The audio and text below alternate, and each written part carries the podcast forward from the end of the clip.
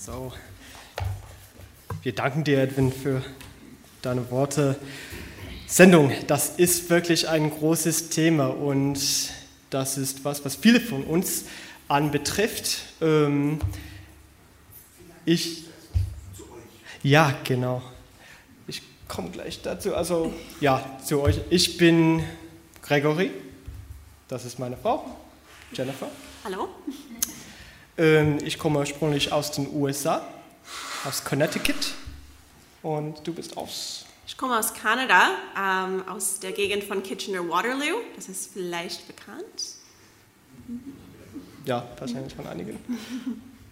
genau. Und wie der Edwin gesagt hat, dann haben wir vor, so im nächsten Jahr so in Partnerschaft mit dem Verband und mit dem DMMK und auch mit Mennonite Church Canada zu arbeiten, um eine Gemeinde aufzubauen, zu pflegen, zu gründen. Und genau, also wir sind wirklich, wirklich dankbar, dass wir diese Gelegenheit haben, ähm, mit diesem Projekt zu arbeiten. Wir leben hier in Deutschland seit zweieinhalb Jahren ungefähr. Also wir sind für dieses Projekt nicht gekommen. Wir sind zuerst mal für das Studium gekommen. Wir leben jetzt in Tübingen und wir sind beide gleich davor, so die Studien abzuschließen. Ich studiere selbst Orientalistik, so Arabisch, Neuhebräisch und Türkisch und all diese Dinge, die viel Spaß machen. Und ich schreibe meine Doktorarbeit in Kirchengeschichte. Genau. Und ja, also das ist wirklich aufregend, dass wir an so einem Ding beteiligt sein können. Auf der anderen Seite ist, also kann das beängstigend sein, also so eine große Aufgabe vor sich zu haben. Man weiß nicht, ob man ähm, das Ding gewachsen ist, dass wir wirklich so es backen können. Aber ich denke, wenn man so ein bisschen liest, wenn man so ein bisschen drüber nachdenkt, was Gott zu uns zu sagen hat, dann sieht man, dass es geht nicht darum, dass, ja, dass man so alles in sich hat, sondern dass man weiß, dass Gott mit einem steht. Und Jenny wird ein bisschen nach dem darüber reden. Die, oder der Text, von dem wir predigen, ist heute auf dem Lukas-Evangelium, so Lukas Kapitel 5, Versen 1 bis 11. Und ich lese jetzt vor. Als Jesus am Ufer des Sees Genezareth stand, drängten sich das Volk um ihn und wollte das Wort Gottes hören. Da sah er zwei Boote am Ufer liegen. Die Fischer waren ausgestiegen und wuschen ihre Netze. Jesus stieg in das Boot, das dem Simon gehörte, und bat ihm, ein Stück weit vom Land wegzufahren. Dann setzte er sich und lehrte das Volk vom Boot aus. Als er seine Rede beendet hatte, sagte er zu Simon, Fahr hinaus auf den See. Dort werft eure Netze zum Fang aus. Simon antwortete ihm, ja, Meister, wir haben die ganze Nacht gearbeitet und nichts gefangen. Doch, wenn du es sagst, werde ich die Netze auswerfen. Das taten sie. Und sie fingen so eine so große Menge Fische, dass ihre Netze zu reißen drohten. Deshalb winkten sie ihren Gefährten im anderen Boot, sie sollten kommen und ihnen helfen. Sie kamen und gemeinsam füllten sie beide Boote bis zum Rand, sodass die fast untergingen. Als Simon Petrus, Petrus da sah, fiel er Jesus zu Füßen und sagte, Herr, geh weg von mir, ich bin ein Sünder. Denn er und alle seine Begleiter waren erstaunt und erschrocken weil sie so viele Fische gefangen hatten. Ebenso ging es Jakobus und Johannes, den Söhnen des Zebedäus, die mit Simon, die mit Simon zusammenarbeiteten. Da sagte Jesus zu Simon, fürchte dich nicht. Von jetzt an wirst du Menschen fangen. Und sie zogen die Boote an Land, ließen alles zurück und folgte ihm nach.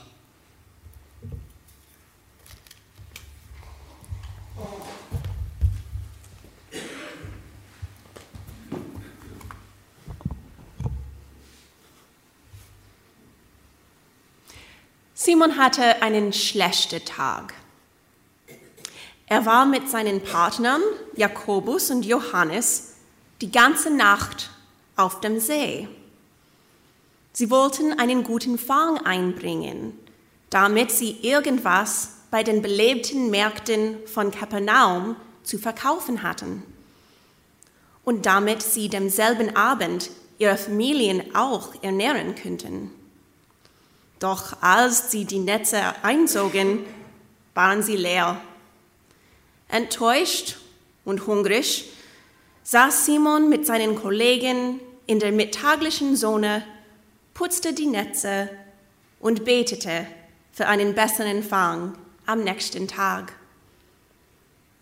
Als Simon da saß, fing er an, ein gewisses Gemurmel in der Luft zu merken.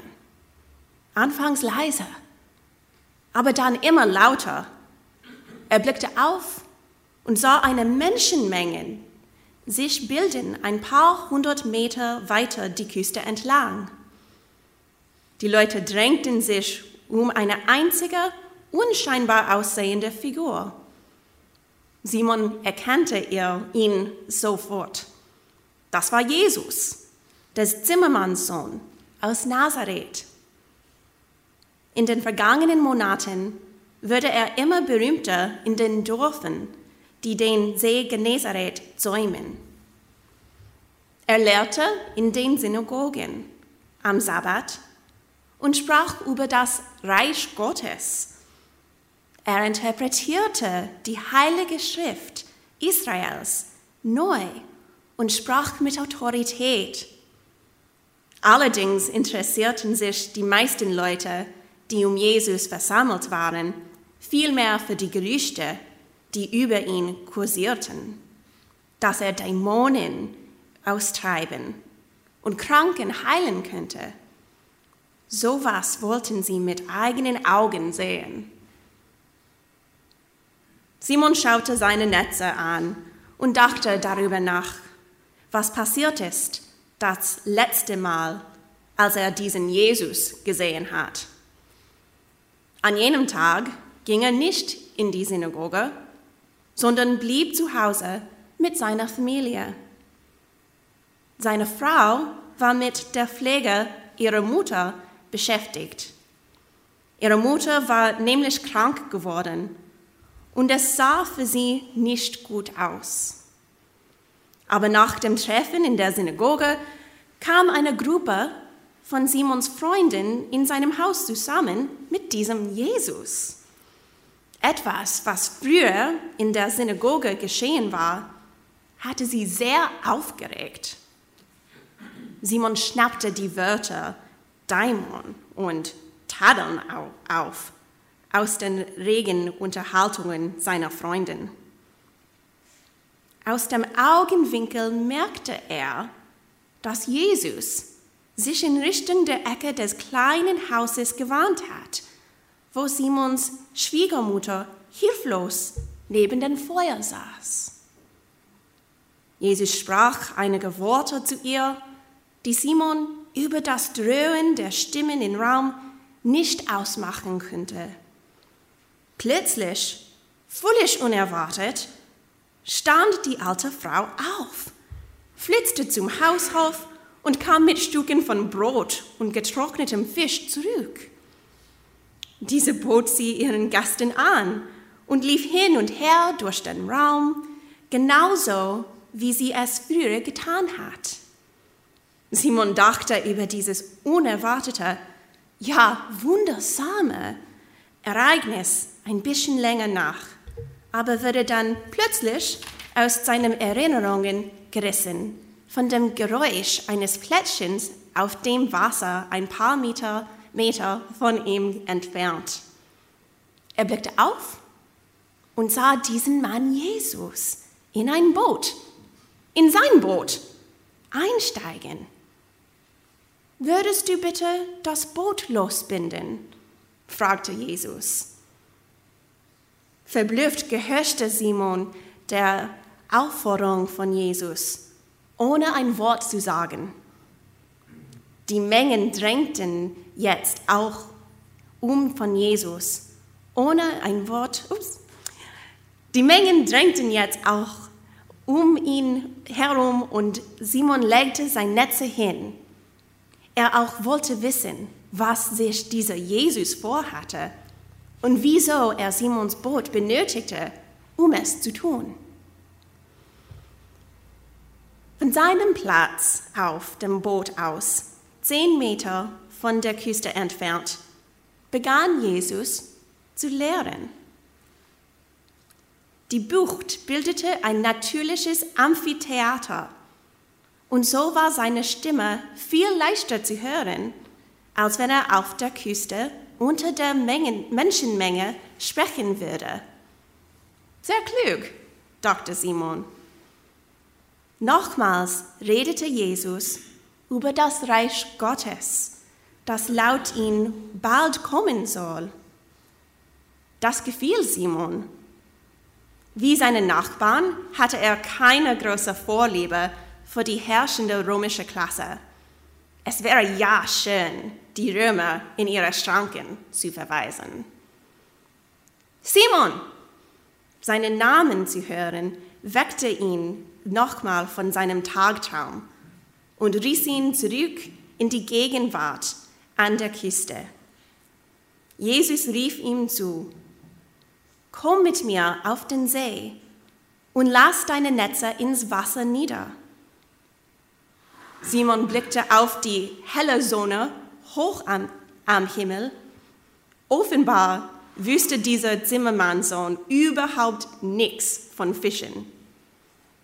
Doch war es dieser Mann, dessen bloße Worte seine Schwiegermutter von ihrem Sterbbett zurück in die Familie brachte. Simon wartete in den See und rief dem Wunderwerker zu, Herr, wir haben die ganze Nacht gearbeitet und nichts gefangen. Aber wenn du es sagst, lasse ich die Netze noch einmal nieder. Die Netze waren keine 30 Sekunden im Wasser, bevor er gewischt das kleine Fischerboot ins Wasser herunterzuziehen begann. Simon hörte, wie einer der Knoten unter dem Druck der Fische im Netz riss. Jakobus, Johannes, verschwindet, rief er verzweifelt. Die Netze sind am Platzen.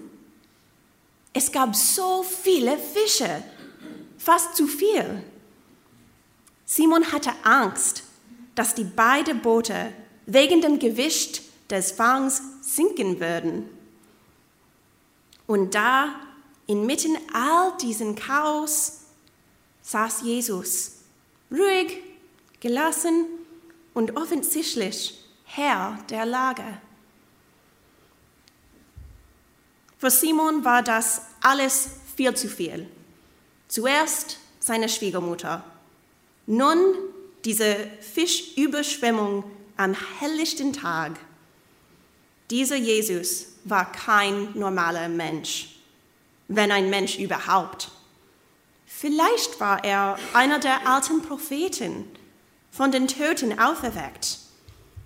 Oder ein Engel, ein heiliger Botschafter von Gott geschickt. Wie dem auch sei, Simon wollte nichts mehr mit ihm zu tun haben. In der Gegenwart dieses Mannes würde Simon seine eigenen Unzulänglichkeiten allzu bewusst. Er selbst war kein Heiliger. Er war bloß ein Fischer, genau wie sein Vater vor ihm. Außerdem wusste er, dass er impulsiv und hitzköpfig war, was dazu führte, dass er viel zu oft ins Fettnäpfchen trat. Er hob seine Augen, um Jesus Blick zu treffen, und fiel auf die Knien. Geh weg, murmelte er, dann ich bin ein sündiger Mensch, Herr. Simon, sagte Jesus, schaute auf ihn herab und lächelte gelassen. Hab keine Angst. Nunmehr wirst du nach Menschen fischen. Unerwartete Dinge, unerwartete Dinge passieren, wenn Jesus auftrifft. Die Gesetze der Natur werden auf den Knopf gestellt und Personen werden von Grund auf verändert. Das heutige Evangelium stellt Simon vor, der Mann, den Jesus später Petrus oder den Fels nennen wird. Der Mann, auf dem Jesus seine Kirche bauen will. Diejenigen unter euch, die den Rest dieser Geschichte wissen, ist es bewusst, dass Petrus seinen Namen nicht immer gerecht wird. Seine Beziehung mit Jesus war häufiger steinig als felsenfest. Doch hat Jesus Simon gesucht und ihn aufgerufen, ihm nachzufolgen. Obwohl die Geschichte des Aufrufs der Jünger sich in mehreren Evangelien befinden, ist der Bericht des Lukas-Evangeliums einzigartig. Denn nur drin zögert Simon Petrus, bevor er alles zurücklässt, um Jesus nachzufolgen. In diesem Bericht versucht er gar nicht, seine Schwachheit oder seinen Zweifel zu verbergen. Diese Szene lässt ahnen, ahnen wie Petrus Jesus später verleugnen wird. Wir, die Hörer, können das erkennen und auch Jesus selbst. Wir werden dabei erinnert, dass Jesus schon weiß, dass Petrus ihn in der Stunde seiner größten Not verlassen wird. Wir werden auch erinnert, dass Jesus Petrus trotz dieses Vorauswissens auserwählt, und zwar gerade weil er weiß, dass Petrus nicht perfekt ist. Neutestamentler Daryl Bach schließt aus dieser Szene, dass Jesus seine Jünger versammelt, nicht weil er sie braucht, sondern weil sie ihn brauchen. Ich wiederhole, Jesus versammelt seine Jünger nicht, weil er sie braucht, sondern weil sie ihn brauchen.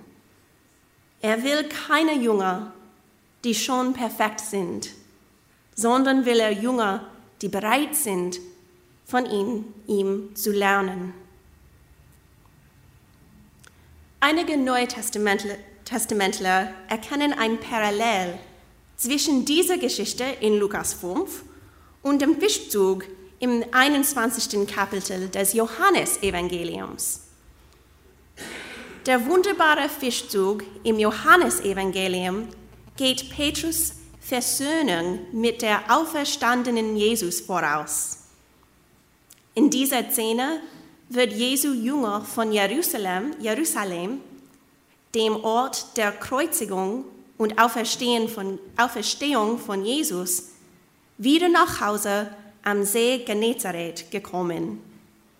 Eines Abends sagt Petrus, der vielleicht eine Pause von Fischen nach Menschen nötig hatte, er wolle wieder auf den See gehen, um nach Fischen zu fischen. Genau wie in unserem Text von Lukas 5 fangen die Jünger keinen einzigen Fisch obwohl sie die ganze Nacht auf dem See verbracht hatten. Einmal wieder erscheint Jesus auf dem Strand. Nur dieses Mal ist er allein. Die Mengen von eifrigen Zuschauern haben ihn längst verlassen. Freunde, ruft er den Jungen zu. Sie sind noch auf dem See und erkennen ihn nicht sofort. Versucht, sagt er, euer Netz auf der rechten Seite des Boots aufzuwerfen. Die Jünger folgen seinem Rat und auf einmal sind ihre Netze so voll, dass sie sie nicht mehr aus dem Wasser herausholen können. Jetzt kapiert Petrus, wer das ist, der da am Strand steht. Da das schwere, fischbeladene Boot nun zu langsam war, springt Petrus ins Wasser und schwimmt hastig zum Ufer. Später, nachdem Jesus ein Essen mit seinen Jüngern geteilt hat, nimmt Jesus Petrus zur Seite. Dies ist wohl ihr erstes Gespräch miteinander, seit Petrus ihn verleugt hat. Auf bedeutungsschwere Art und Weise fragt Jesus Petrus dreimal, liebst du mich? Jedes Mal antwortet Petrus, ja Herr, du weißt, dass ich dich liebe. Im Gegensatz zu unserem Text im Lukas-Evangelium beauftragt Jesus ihn diesmal nicht, nach Menschen zu fischen, sondern er sagt, sorge für meine Schafe und sorge für meine Lämme. Der Fischer übernimmt jetzt die Stelle des Hirten. Für Petrus ist das zwar eine neue Aufgabe, aber er ist ihr gewachsen. Schließlich hat er vom Besten gelernt. Wir, genauso wie Petrus, sind der Versuchung ausgesetzt, uns von den Plänen, die Gott für uns hat, abzuwenden. Uns sind oft unsere eigenen Schwachen und Begrenztheiten viel bewusster als die derjenigen um uns herum. Gottes Aufruf zu beantworten heißt oft, dass wir aus den eigenen Komfortzonen hinausgehen und neue Dinge ausprobieren sollen. Vor zwei Wochen waren wir hier auf dem Thomashof mit einigen unter euch, denke ich, bei den Impulstagen des Verbands. Dieses Jahr war das Thema Gemeinde als Kommunikationsorgan. Im Laufe der Tagung hörten wir inspirierende Geschichten über die verschiedenen Arten und Weisen, wie verschiedene Personen und Gemeinden ihre Komfortzonen überwandern, um Gottes Liebe ihren Freunden und ihren Nachbarn näher zu bringen. Es war eine sehr schöne Gelegenheit, mit Leuten aus verschiedenen Gemeinden darüber zu reden, welche Initiativen sie versucht haben, um ihre Erfolge sowie die Herausforderungen, die sie erfahren haben, zu hören. Eine Gemeinde hat zum Beispiel über eine interessante Strategie geredet, die ihr Gemeindehaus einladender machen soll für Leute, die Sonntagmorgens sonst nicht in die Kirche gehen würden. Einmal pro Monat wird anstatt des normalen Gottesdienstes ein Brunch für Leute aus der Nachbarschaft angeboten. In dieser Gemeinde sind viele der Mitglieder begabte Musiker, Künstler und Dichter. Bei diesem Brunch haben sie die Chance, ihre Gaben zu teilen und dabei über ihren Glauben zu sprechen. Auch ist es eine schöne Möglichkeit für die Gemeinde, etwas für die Nachbarschaft zu tun.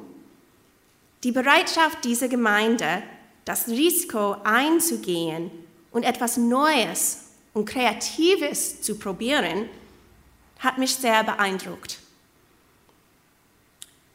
Seit einem Jahr sind mein Mann Gregory und ich dem Aufruf nachgegangen, in Partnerschaft mit den Mennonitengemeinden des Verbands eine urbane Gemeinde aufzubauen und zu pflegen und eine neue Art und Weise zu entdecken, Glaube und Gemeinschaft zu leben in unserer rasend schnellen westlichen Gesellschaft. Das ist für mich eine Gelegenheit, die zugleich aufregend, aber auch ein bisschen beängstigend ist. Ich werde gezwungen, aus der Komfortzone meiner Muttersprache herauszutreten, in der ich mich genau und kunstvoll ausdrücken kann. Jesus nachzufolgen ist eine Herausforderung, die meinen Glaube auf die Probe stellt. Diese Herausforderung erinnert mich, dass obwohl ich ganz allein nichts tun kann, alle Dinge sind möglich durch denjenigen, der mir Kraft gibt. Die Geschichte des Aufrufs von Petrus erinnert uns, dass Gott weiß, womit er es zu tun bekommt, wenn er uns aufruft, ihm nachzufolgen. Gott kennt unsere Schwachheit, aber unser Potenzial ist ihm viel wichtiger. Amen.